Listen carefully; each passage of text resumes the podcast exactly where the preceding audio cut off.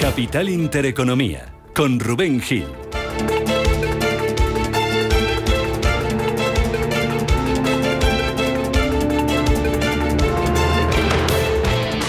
Saludos, ¿qué tal? ¿Cómo están? Muy buenos días. Bienvenidos a Radio Intereconomía, bienvenidos a esta segunda hora de Capital Intereconomía de este jueves 9 de diciembre, día de vuelta al trabajo para muchos que han estado desde el pasado viernes disfrutando del puente ánimo, como decíamos a las 7, que la semana es corta, solamente nos queda el de hoy y el de mañana, que ya mañana es viernes, ¿eh? Eh, se dice pronto. Pendientes de lo que está pasando en los mercados a la vuelta de este puente, en el que hoy todo apunta que los eh, inversores se van a tomar un ligero respiro, aunque hay dudas y parece que sigue las ganas de subir. Tenemos a los futuros europeos ahora mismo planos, el del DAX sin cambios, el futuro de la Bolsa de Londres subiendo un 0,19%, cayendo dos centésimas el futuro del Eurostock 50 y el del IBEX 35 acaba de arrancar y lo hace con una subida del 0,05%. En Estados Unidos, después de que ayer Wall Street anoche cerrara su tercera sesión consecutiva de subidas, tenemos ligeros recortes, está bajando 37 puntos el futuro del Dow Jones dejándose un 0,1%, lo mismo que baja en el futuro del SP500 y del Nasdaq. En las bolsas asiáticas lo que tenemos esta mañana signo mixto, subidas en Shanghái, subidas en Hong Kong, subidas también en el Sensex en la India. Tenemos recortes, aunque son moderados. Para el Nikkei de Tokio se dejan menos de medio punto porcentual y está cediendo un 0,28% la bolsa australiana. Una referencia que se está cotizando en las bolsas asiáticas. Dato de IPC en China que sube un 2,3% en el mes de noviembre. La inflación que sigue protagonizando los mercados junto al aumento de los contagios y pendientes de lo que hagan los bancos centrales sobre la inflación y sobre el aumento de los contagios. Bancos centrales que tienen una cita importante la semana que viene cuando se reúnen el miércoles la Reserva Federal. El jueves será turno para el Banco Central Europeo, el Banco de Inglaterra y el Banco de Japón. Una de las claves va a estar en lo que digan sobre la inflación y en lo que diga sobre todo el Banco Central Europeo, en si le compra o no a Jerome Powell el discurso de que la inflación ya no es transitoria como parecía en un principio. Y parece que van por ahí los tiros, porque ayer ya escuchábamos al número 2 del BCE, a Luis de Guindos, admitir que la inflación podría durar más de lo previsto. Es la primera vez que un miembro del organismo reconoce que esto se puede alargar en el tiempo. Eh, algunos expertos ya opinan de que los bancos centrales se están quedando sin argumentos para mantener los estímulos en el tiempo. Una pista la vamos a tener, como decimos, la semana que viene. En el punto de mira de los inversores y de los mercados, la inflación, también eh, la variante Omicron que vigila muy de cerca los eh, inversores.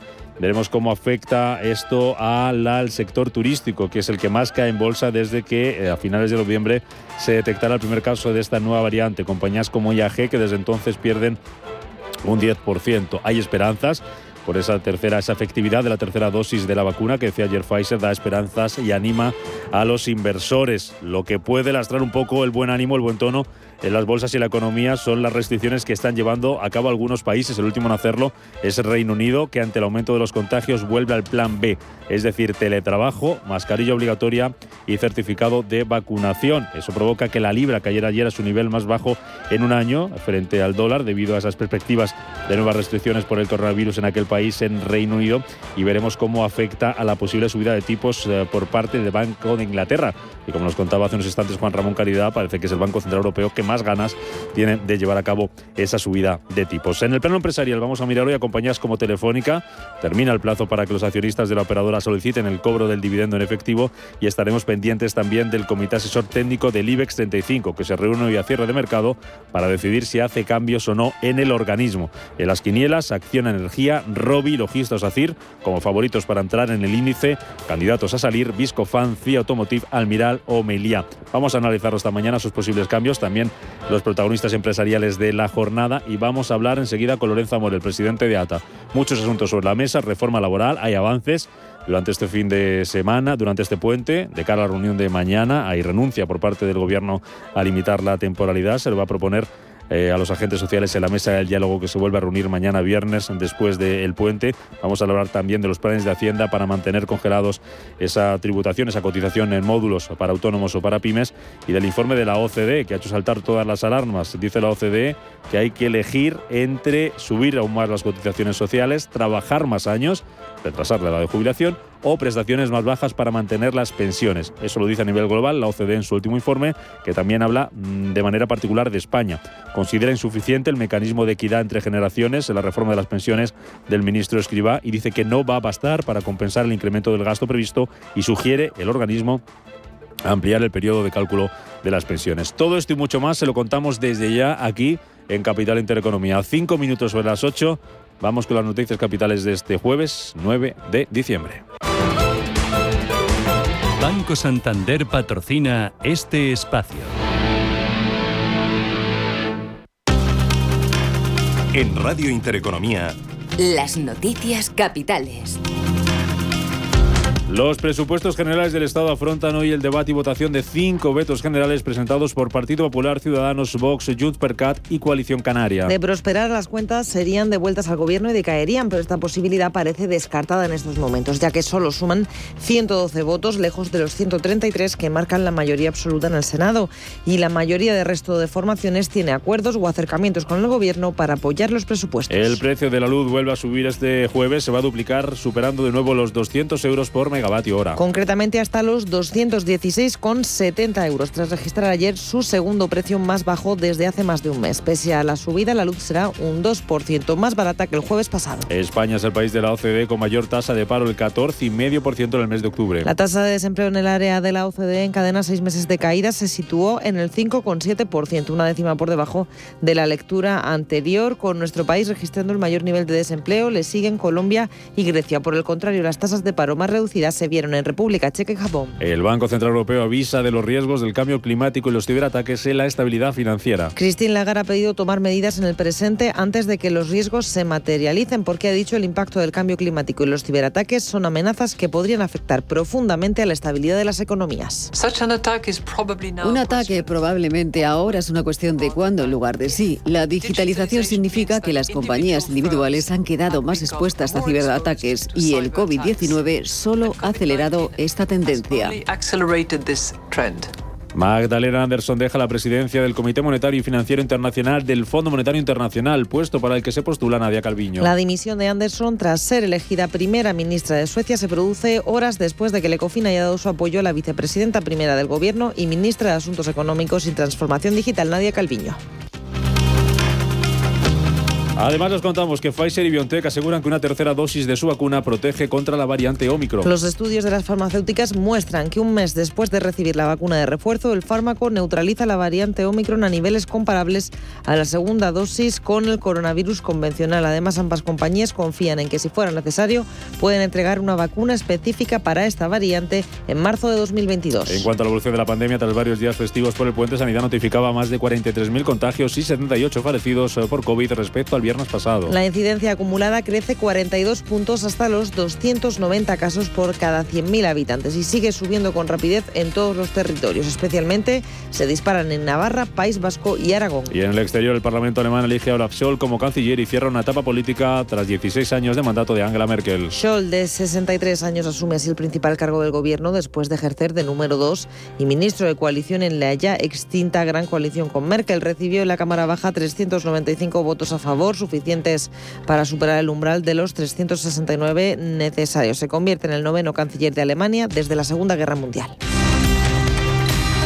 Banco Santander ha patrocinado este espacio. Con los planes de pensiones y PIA Santander, te ayudamos a construir el futuro que deseas mientras consigues grandes ventajas. Porque ahora si traes tu plan de pensiones o tu seguro PIAS al Santander, te damos hasta un 6% de bonificación. Consulta condiciones en bancosantander.es o en tu oficina más cercana. Santander Previsión. Enfoca tu futuro.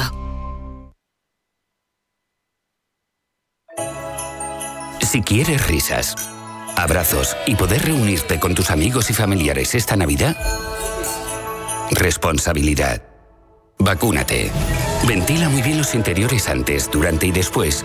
Y ponte la mascarilla si te reúnes con no convivientes. Comunidad de Madrid.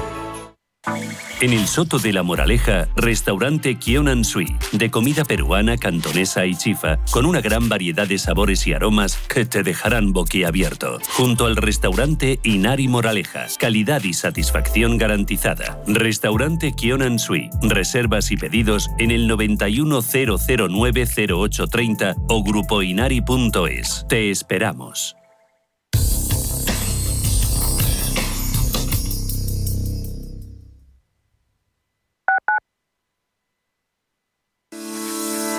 ¿Te gustaría mejorar tu cartera de planes de pensiones? En Velaria Inversores seleccionamos los mejores planes de pensiones para ti, sin importar de qué entidad provengan y sin ningún tipo de coste adicional. Aprovecha esta oportunidad, solicita información sin ningún compromiso y mejora tu cartera de planes de pensiones. Velaria Inversores, tu asesor financiero de confianza. Si quieres risas abrazos y poder reunirte con tus amigos y familiares esta Navidad? Responsabilidad. Vacúnate. Ventila muy bien los interiores antes, durante y después. Y ponte la mascarilla si te reúnes con no convivientes. Comunidad de Madrid. Hija mía, algún día todo este bufete de abogados, después de pelearte en el consejo con el resto de socios, porque yo no dejaré nada muy claro por escrito y que tu hermano el hippie se ponga a opinar sobre cómo se pagan los impuestos, será tuyo. De una herencia, quédate solo con lo bueno. El resto, déjaselo a Eritae, expertos en gestionar herencias por solo 999 euros. Eritae.es. Los mercados financieros. Las bolsas más importantes. Información clara y precisa. Esto es Radio Intereconomía. Clínica Oliver y Alcázar. Especialistas en implantes para pacientes con muy poco hueso. Cirugía mínimamente invasiva con prótesis definitiva en un mes como máximo. Diagnóstico gratuito y financiación. Consulte su caso en el 91 564 6686 o a través de la página web oliverialcázar.com. Más de 30 años de experiencia. ¿Cuántas veces has escuchado eso de... Abrígate, que vas a coger frío. Sabes que las abuelas siempre llevan razón.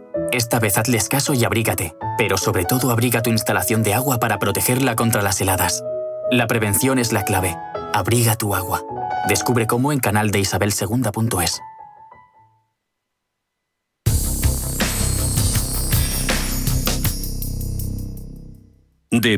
les ofrece hoy la noticia de innovación sostenible. La implementación de políticas de recuperación y transformación económica post-COVID, fundamentalmente centradas en la transición energética y en el alcance social, va a acelerar aún más la transformación de la oferta de fondos impulsada por la llegada del Reglamento de Divulgación de Sostenibilidad en Europa. Pero además de la necesaria participación y el liderazgo de las finanzas públicas en esta transición, se hace cada vez más evidente la necesidad de que la iniciativa privada sea quien complemente incluso de forma mayoritaria los movimientos de flujo de capitales hacia aquellas compañías y regiones que avancen en sus planes de transformación al calor precisamente de esas nuevas políticas verdes y sociales. Y está demostrado que el mundo necesita acción climática, pero también necesita acción social. DEPAM les ha ofrecido esta noticia por gentileza del Centro de Inteligencia Sostenible de DEPAM. La entrevista capital.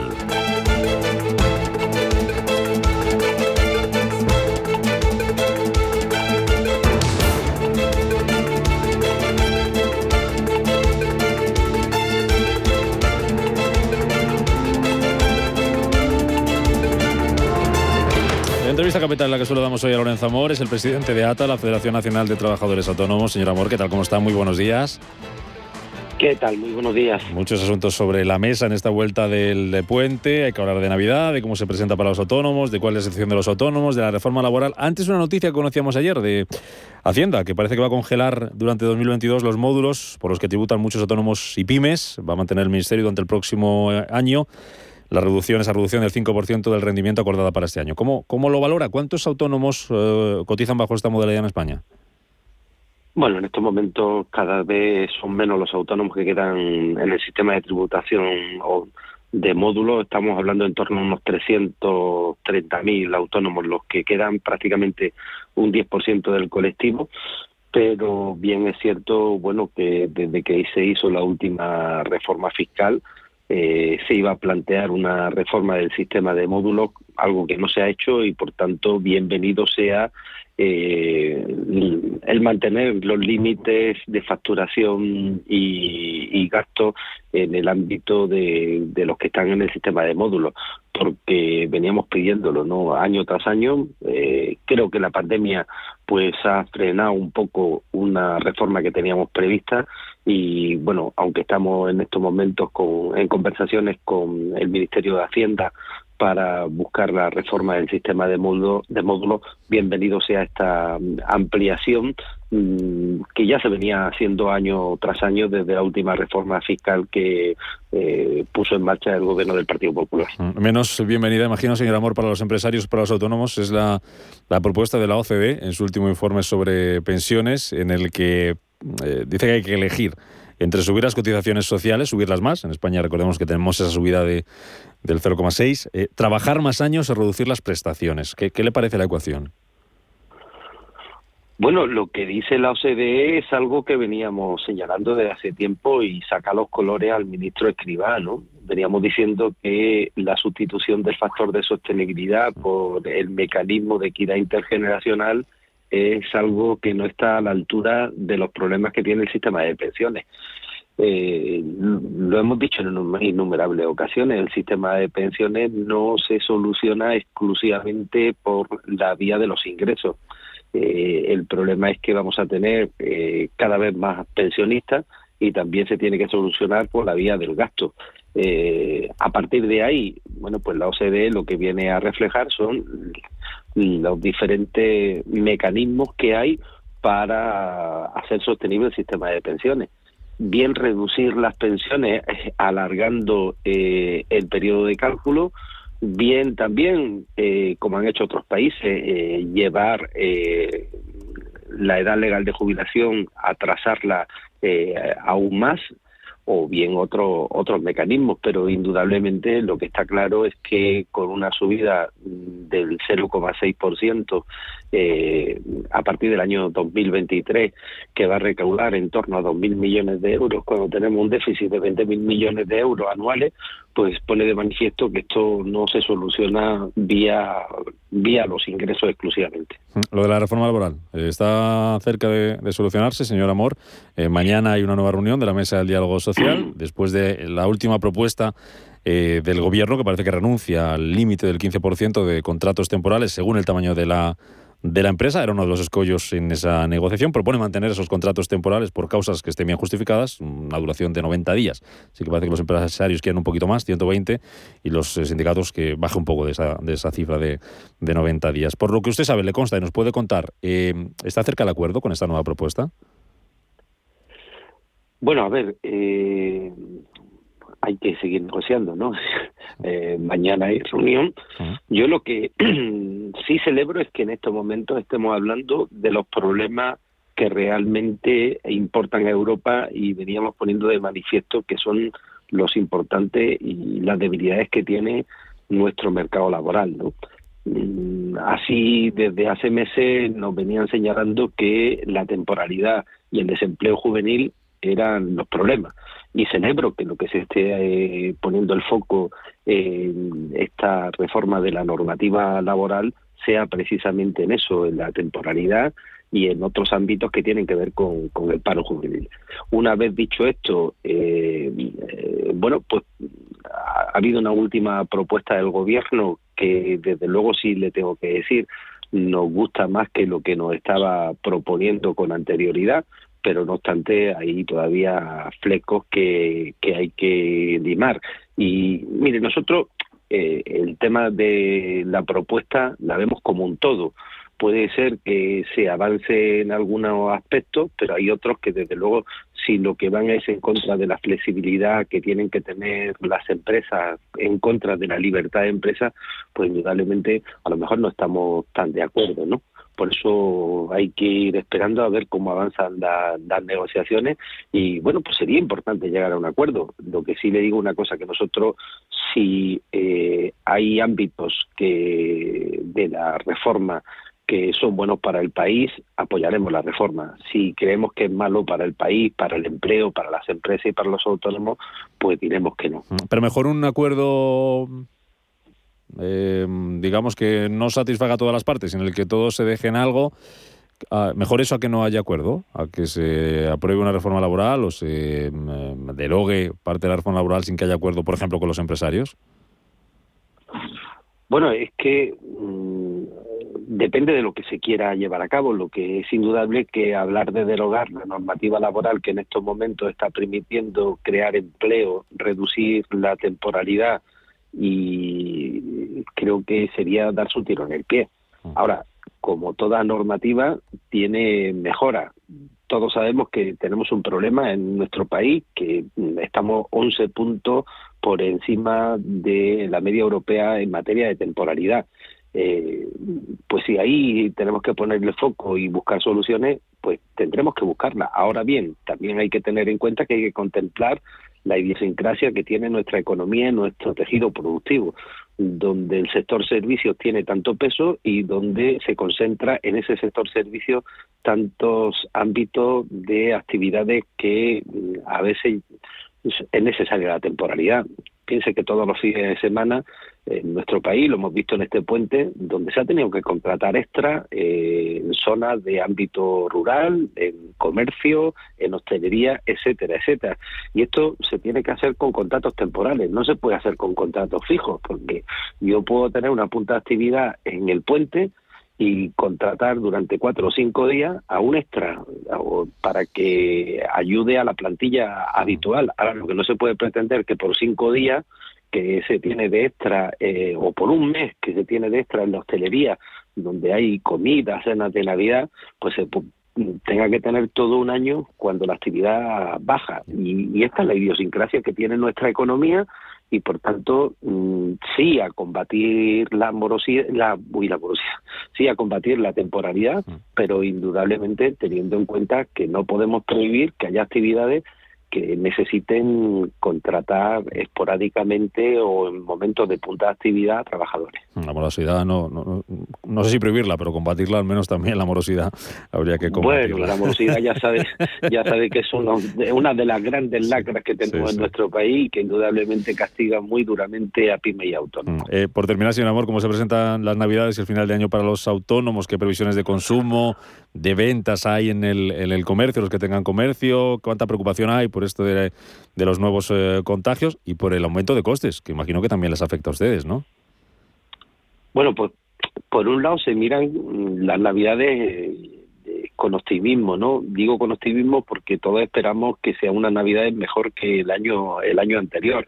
Ahora bien, sí es cierto que tenemos ahí eh, bueno, pues determinados factores que nos tienen preocupados, ¿no? Por un lado, eh, el aumento de los contagios que está habiendo en estos momentos y que está preocupando a la hostelería que bueno pues tiene bastantes reservas para los próximos días pero también en el sector del comercio bueno pues eh, hay hay preocupación no hay preocupación por no solamente eh, el tema de, de de los contagios, sino también pues por los incrementos de los costes, los incrementos de la luz que hoy vemos que bueno tras la bajada de ayer vuelve vuelve a subir.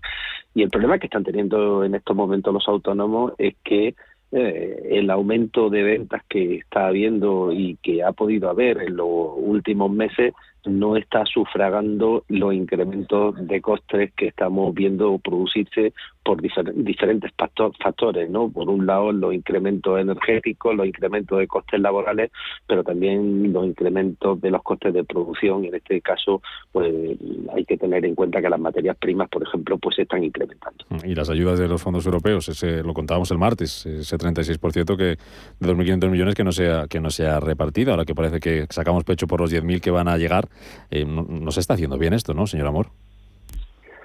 Bueno, yo estoy muy preocupado, ¿no? Estoy muy preocupado porque ayer mismo lo ponía de manifiesto el responsable de fondos europeos de COE, ¿no?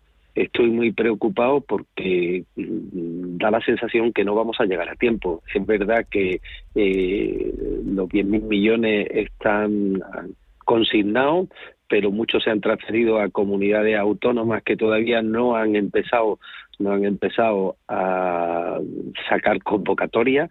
Eh, del coche eléctrico, del PERTE del coche eléctrico, eh, se hablaba desde el mes de julio, pero todavía no se ha convocado absolutamente nada. Y estoy preocupado porque da la sensación que no vamos a llegar a tiempo.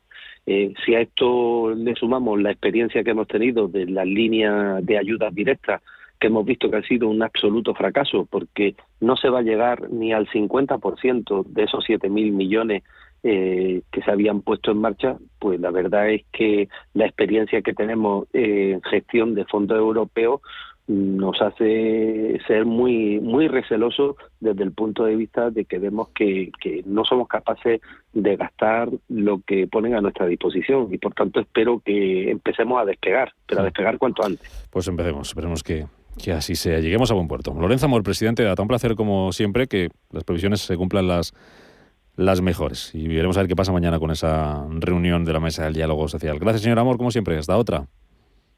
Hasta otra, muchas gracias.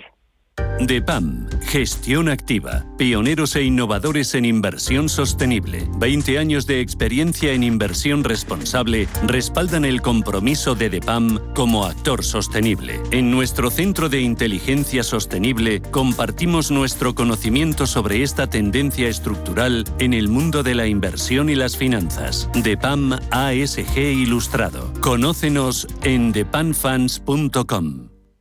La navegación el cultivo, la rueda. Muchos han sido los inventos históricos, pero nosotros creemos que el mayor invento de la humanidad es cómo medir el tiempo. Barbadillo. 200 años. Origen, experiencias y sueños. Abre los ojos a unos planes inigualables. Si estás cansado de planes de pensiones con altas comisiones y bajas rentabilidades, descubre los planes indexados de MyInvestor. MyInvestor Standard Poor's 500 y MyInvestor Indexado Global están revolucionando el mercado. Traspasa tu plan sin comisiones ni repercusión fiscal. Infórmate en myinvestor.es. Toda inversión en mercados financieros conlleva riesgo de pérdida de capital. Rentabilidades pasadas no garantizan rentabilidad ¿Sabes que el mejor chocolate del mundo ahora se encuentra en España? Pacari, la marca de chocolate bio más galardonada del mundo, te trae los sabores más increíbles. Chocolate con fruta de la pasión, sal de Cuzco y Nips, rosa andina y yerba luisa, entre otros. Chocolates producidos con cacao fino de aroma ecuatoriano. Una experiencia de sabor y texturas que hace que tus sentidos entren en otra dimensión. Encuéntranos en el corte inglés. ¿Estás harto de bajas rentabilidades? ¿No quieres seguir pagando altas comisiones a tu banco o gestora? Finicens es la solución perfecta para gestionar tu patrimonio. Traspasa tus fondos de inversión a Finicens y podrás obtener una mayor rentabilidad. Infórmate en el 910-483-004 y en finicens.com. Finicens, especialistas en inversión indexada. Este 3 de diciembre debes estar muy preparado porque vuelven los fantasmas. He encontrado esto en mi cuarto. ¡Oh! Una réplica de una trampa. ¿Trampa de qué? De fantasmas. Consigue ya tus entradas online para cazafantasmas más allá en nuestra app o en yelmocines.es. No se han visto fantasmas en 30 años. Estreno 3 de diciembre en Cine Yelmo. Esta película cuenta con garantía Yelmo. ¿Le gusta el queso? ¿Y cuidarse? Entonces, disfrute con quesos Lodin, galardonados en premios internacionales como los World Cheese Awards y reconocidos por la Fundación Española del Corazón. Quesos de sabor extraordinario y con menos grasa saturada, cremosos, curados, añejos, todo un placer para el paladar a la vez que se cuida. Consulte su web www.lodin.net. Queso Lodin, el doble de bueno. En Intereconomía, la tertulia capital.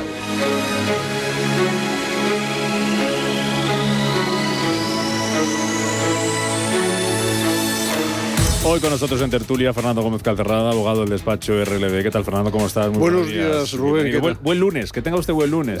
¿eh? Que vienes de puente, me chivabas, ¿no? Sí, sí, sí. sí, Vienes además de viaje, de fuera de, España. Luego vamos a hablar de las restricciones, vamos a hablar de cómo está afectando todo esto al turismo. Ha dicho el director general de la IATA, Willy Walsh, que hay que quitar estas restricciones inútiles. Ha dicho que son inútiles a los vuelos y a los viajes. Tú que lo acabas de vivir muy de cerca.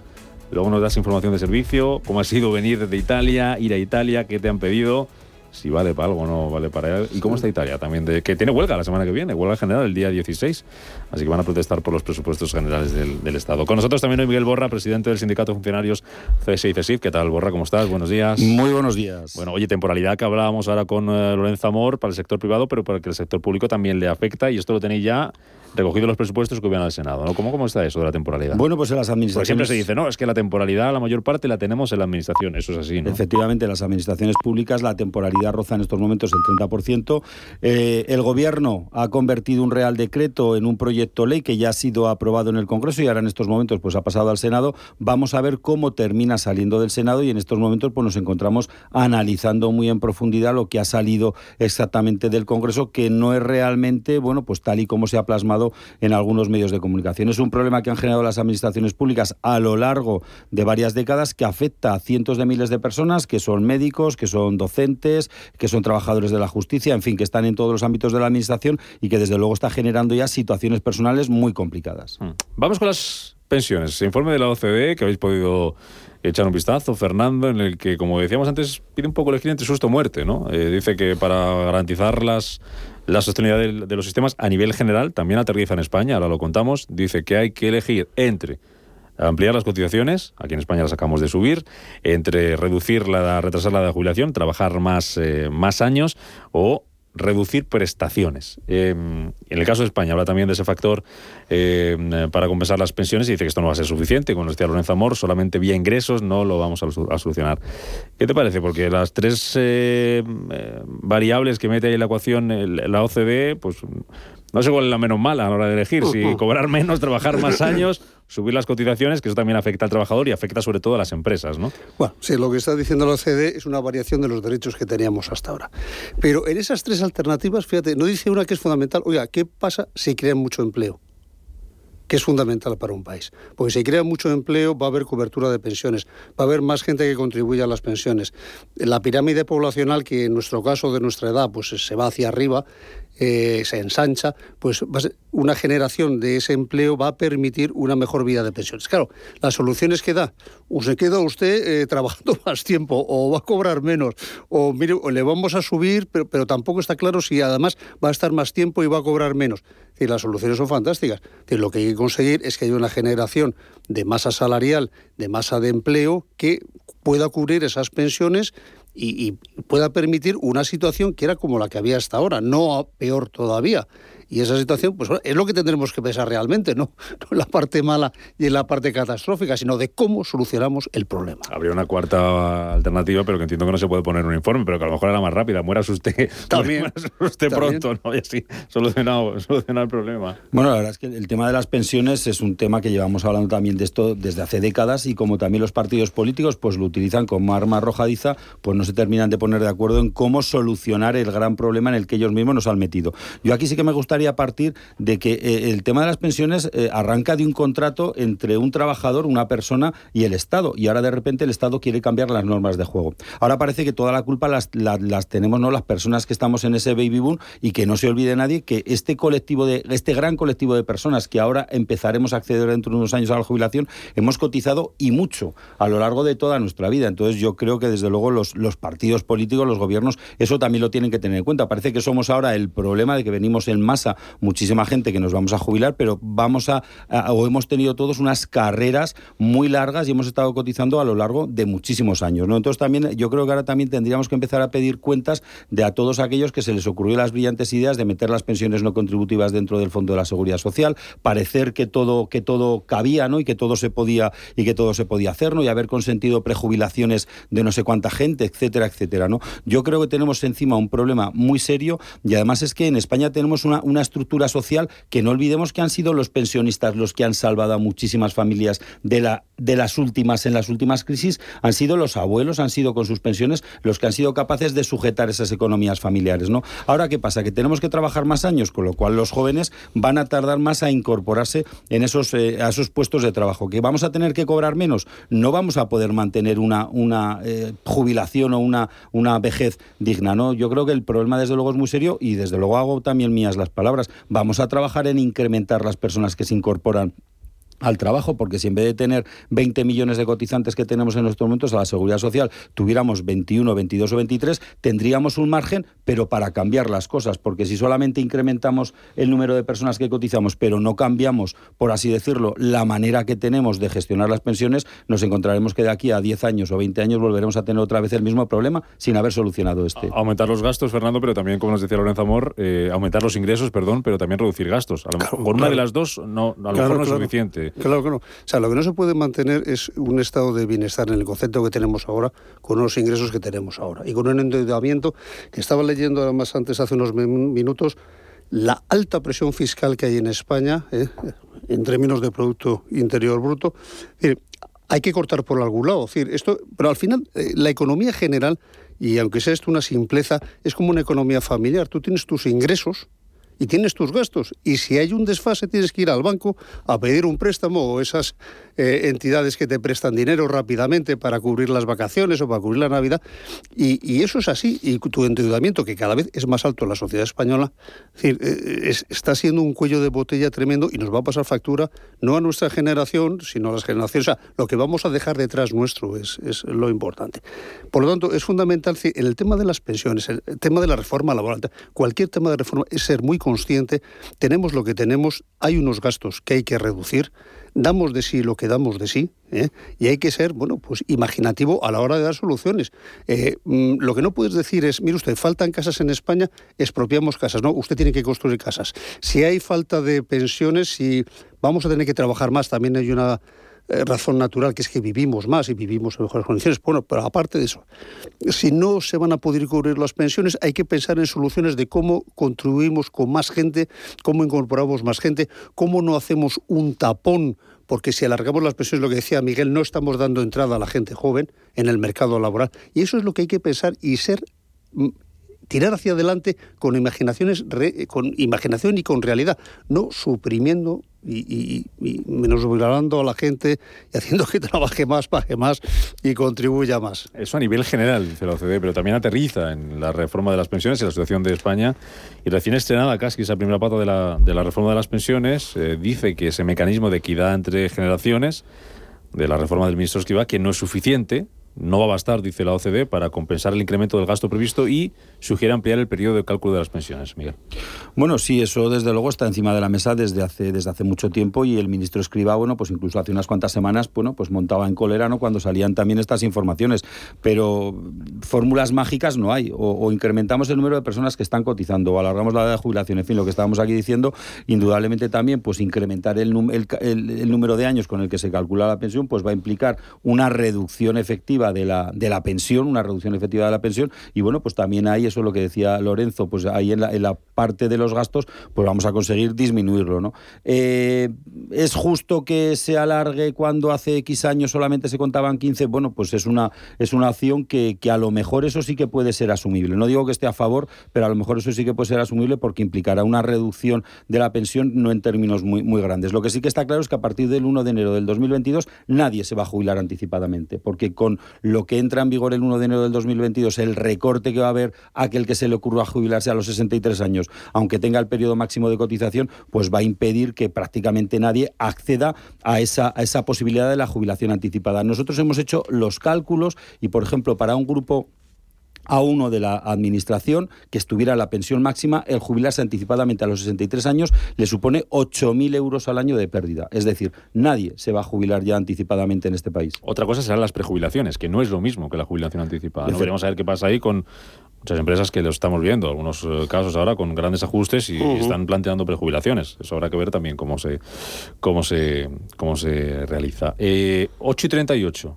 Paramos un minuto, hablamos del plan B de Reino Unido, de cómo puede afectar esto a la economía, las nuevas restricciones, a la inflación, Banco Central la semana que viene, Viajamos a Italia con Fernando Gómez Calcerrada y nos hace un poco la crónica del viaje y de las cositas que hay que llevar en la maleta. Hasta ahora.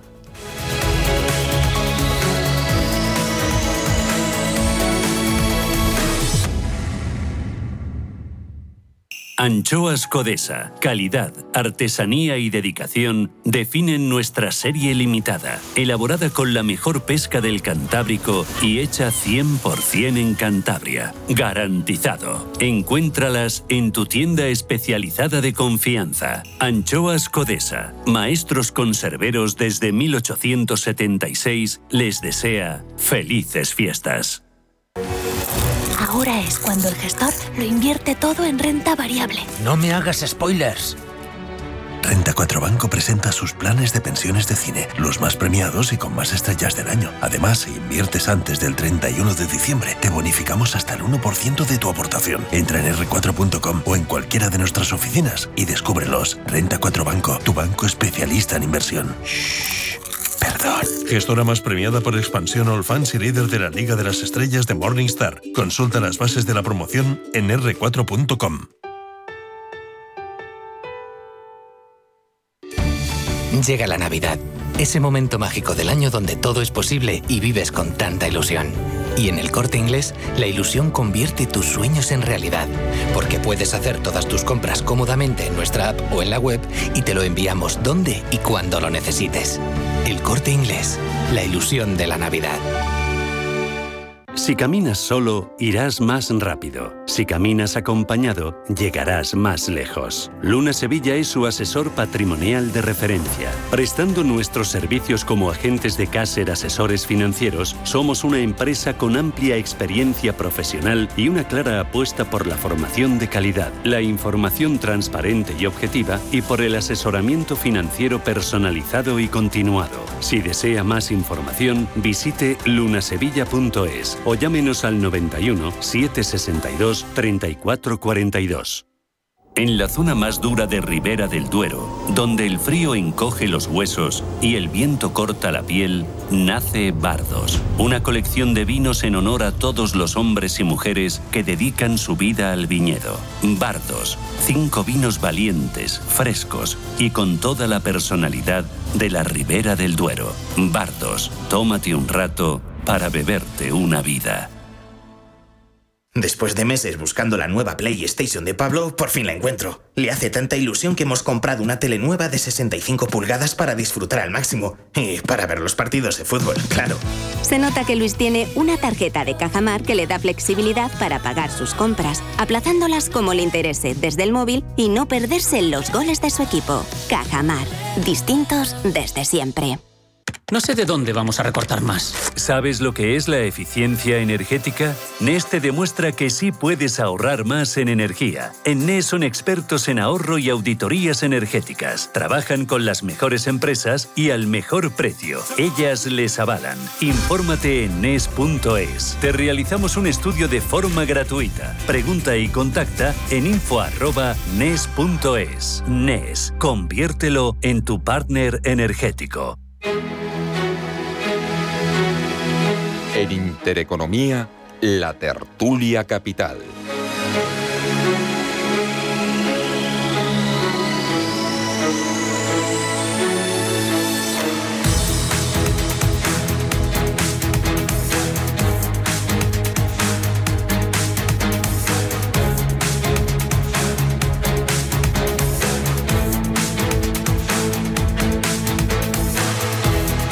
we will reintroduce the guidance to work from home. Employers should use the rest of the week to discuss working arrangements with their employees, but from Monday, you should work from home if you can. Second, from this Friday, we will further extend the legal requirement to wear a face mask to most, to most public indoor venues, including theaters and cinemas. Bueno, pues alguna restricción que Reino Unido vuelve a ellas, como es su uso obligatorio de la mascarilla, de trabajo a partir del lunes, el certificado que se pide, certificado de vacunación y prueba negativa que se pide desde esta semana ya para entrar al país.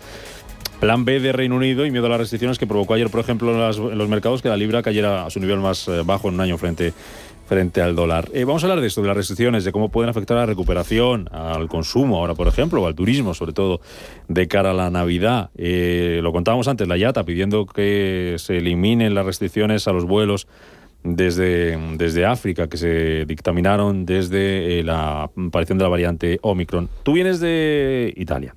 ¿Ha sido muy complicado? Fernando, ¿te han pedido muchas cosas? Lo que hay es eh, bueno un cierto desconcierto de cuál es la norma aplicable, qué es lo que te pueden pedir, según la edad que tengas, según el sitio que tienes, lo cual te crea bueno pues una cierta inseguridad. ¿Me dejarán entrar? ¿No me dejarán entrar? ahora mismo en Italia, eh, para entrar en el país, aparte de dar tus datos a un sistema europeo eh, que registra dónde vas a estar, em, bueno, pues tienes que tener la vacunación en el, en el teléfono móvil, lo que llaman el Green Pass y, pero claro, hay un problema, porque si eres eh, menor de 19 años no lo necesitas, eh, pero en cambio en otros sitios, como es Ciudad del Vaticano, que recordemos que es un Estado independiente dentro de Italia, si eres menor de, perdón, mayor de 12 años, sí lo necesitas. Con lo cual, el gobierno o la autoridad sanitaria española no te expide, o es muy difícil expedirte el Green Pass siendo menor de edad, te tienes que ir a una vacunación previa. Bueno, un lío de tres pares, o sea, que te, te quitan las ganas, y además llegas eh, estás ahí tranquilamente y no sabes si vas a volver, porque estuve a punto.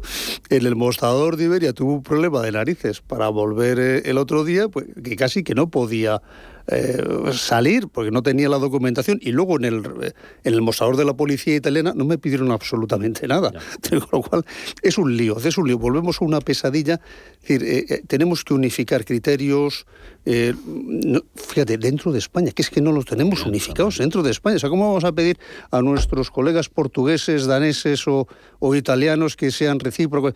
Tenemos que unificarnos dentro y tenemos que unificarnos dentro del espacio europeo, que por eso estamos en la Unión Europea y es una, eh, un objetivo el tener una normativa común. Y mientras eso no exista, es, es ¿Tan difícil es eso, Miguel?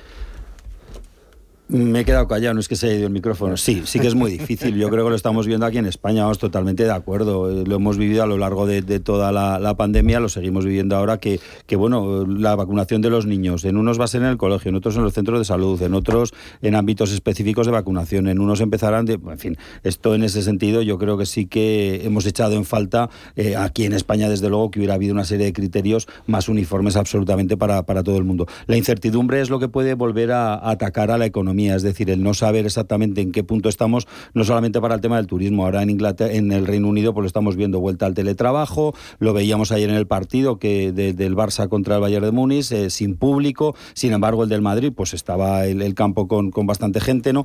Entonces, bueno, yo, yo creo que, o esperemos, ¿no?, que no volvamos a caer otra vez en un confinamiento tan severo como lo tuvimos, porque yo no sé si eh, Europa lo podría Reino Unido ha dicho que no, que aunque volvamos un poco al plan B, pero confinamiento no.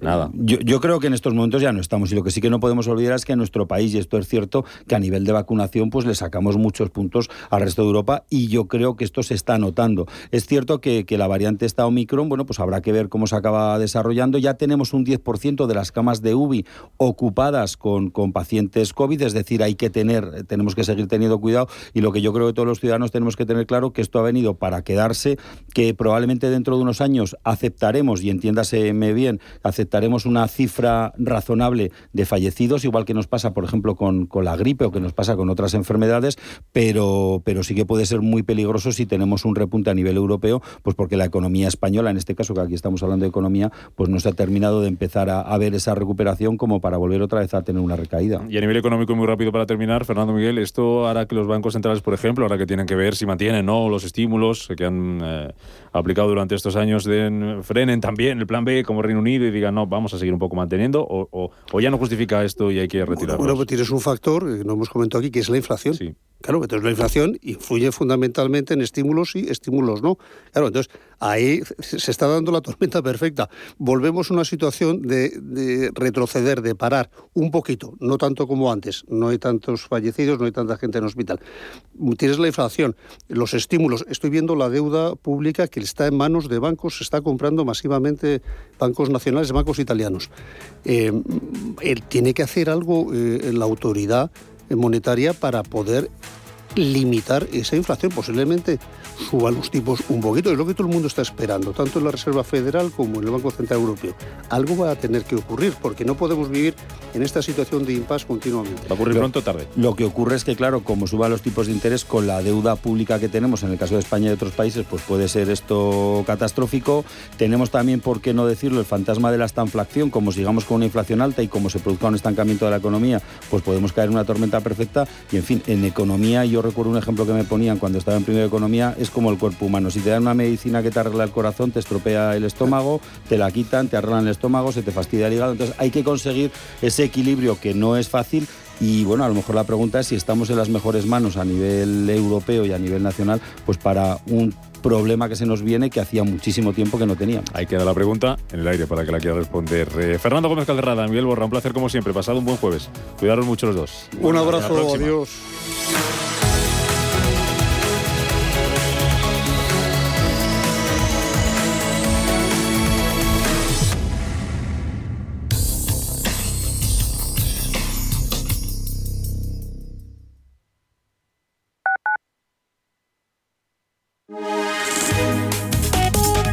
MAPFRE patrocina la información del tiempo.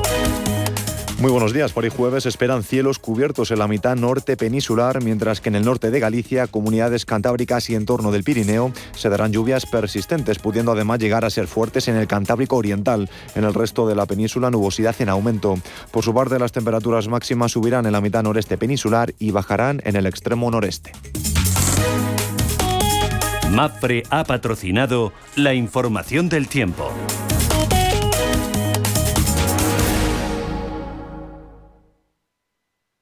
En Automatic nos encantan que las acciones sean seguras, sin riesgos. Mira hacia adelante. Invierte en el cuidado de tu cambio automático y rentabiliza con la experiencia del especialista en cambios automáticos. Apuesta por Automatic y obtén buenos resultados. No te la juegues. Automatic.es. Automatic. Reparación y mantenimiento del cambio automático.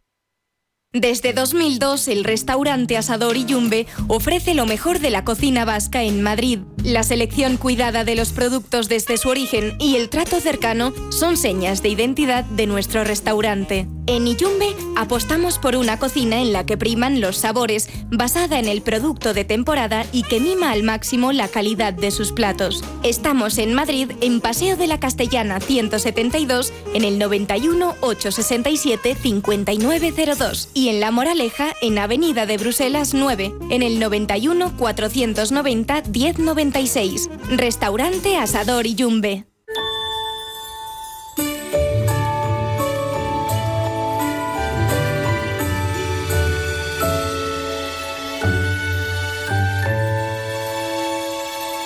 Radio Intereconomía les desea felices fiestas.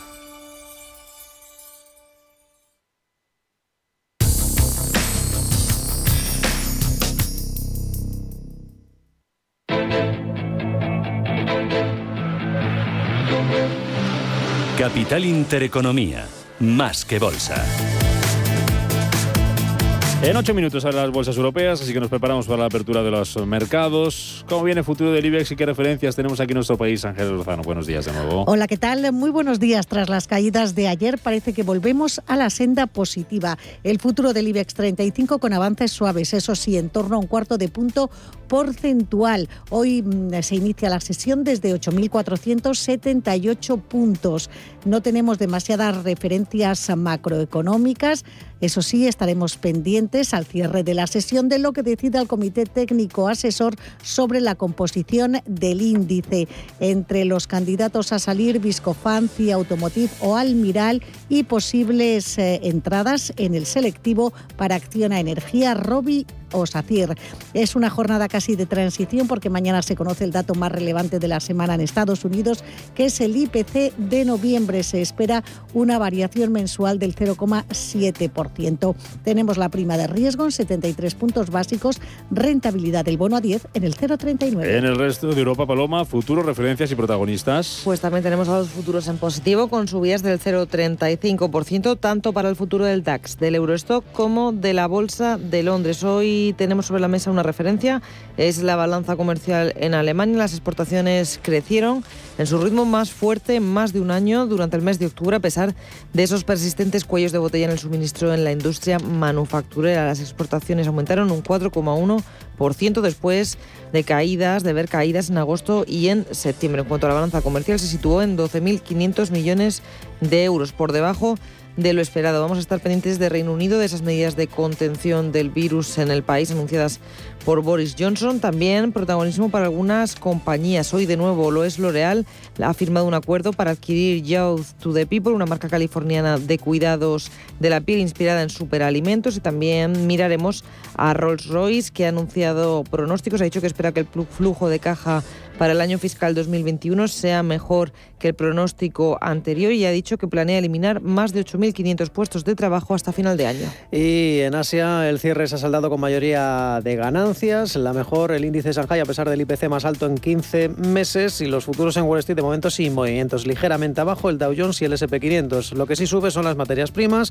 A medida que se disipan esos temores sobre Omicron, el Bren cotiza en los 76,15 dólares y al filo de los 73, 72,80 el crudo ligero Texas de referencia en Estados Unidos. En las divisas, el euro es la divisa más eh, débil frente a los principales pares y el dólar la más fuerte. El euro dólar, un dólar 13, 17 centavos. Glenn Chapman, director de estrategia de renta variable y crédito de Banco Sabadell. ¿Qué tal, Glenn? Buenos días.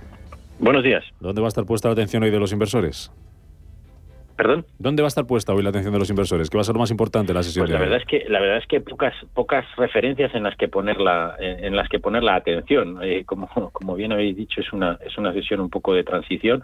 Además yo creo que ya entramos en, en periodo casi navideño que históricamente pues en bolsa la verdad es que tiene poco poco volumen muchos inversores ya cierran el año no pero imagino que va a seguir la atención va a seguir en, el omicron y, en la inflación y las expectativas de, subida de tipo retirada de estímulos eh, parece que efectivamente eh, el Omicron es menos virulento y hay ahora un poco ha habido un poco de relajación en los últimos días respecto a las expectativas de impacto que podría tener en, crecimiento por mayores restricciones, pero la verdad es que por el lado de la inflación yo creo que sí que pueden alargarte bastante lo que son las distorsiones en cadenas de suministros y vamos a seguir muy tensionados con el tema tipos y el tema inflación. Muy pendientes de esa nueva variante, del impacto que pueda tener en la, economía y de las nuevas restricciones, como por ejemplo el Reino Unido con esa vuelta al plan B, va a estar el sector eh, turístico, uno de los más castigados en bolsa las últimas semanas, con compañías que han perdido casi un 11% como IAG desde que se eh, conoció, desde que se descubrió esa nueva variante. Sector turístico que puede ser una oportunidad ahora mismo si se confirman esos buenos pronósticos de Pfizer de que una tercera dosis de su vacuna es efectiva ante esta variante y por tanto el miedo, la incertidumbre es menos y las restricciones también pueden ser menos. ¿Podemos encontrar oportunidad en el turismo y en estas compañías, Glenn?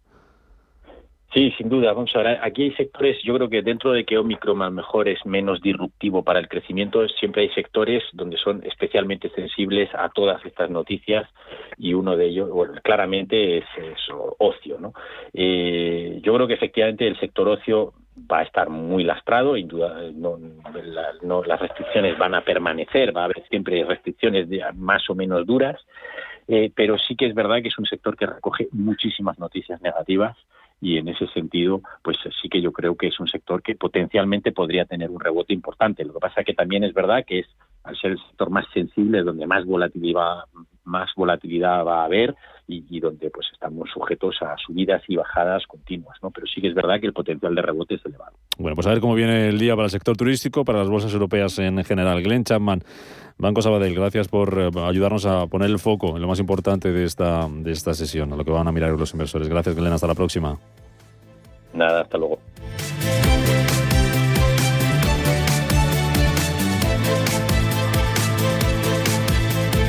Capital Intereconomía, siempre por delante.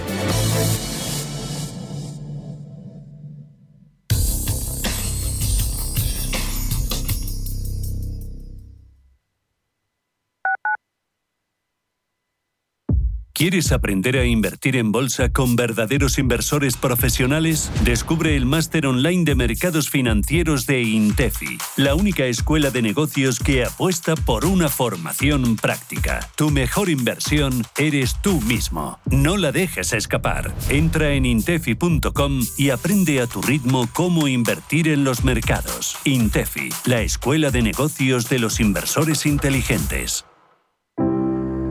La de veces que mi padre respondía con una sonrisa a todos mis porque esto y porque aquello. Y ahora que él me pregunta diez veces seguidas quién soy o si ya hemos comido, siempre le respondo con una caricia. Además sé que no estoy sola. Si necesitas ayuda para el cuidado de una persona mayor en Madrid, confía en la Fundación Atilano Sánchez Sánchez. Somos aquello que siempre quisiste ser. Creamos aquello que siempre quisiste tener. Las reglas del juego han cambiado. Somos traders. Operamos. Black Bear Broker. El broker de los traders.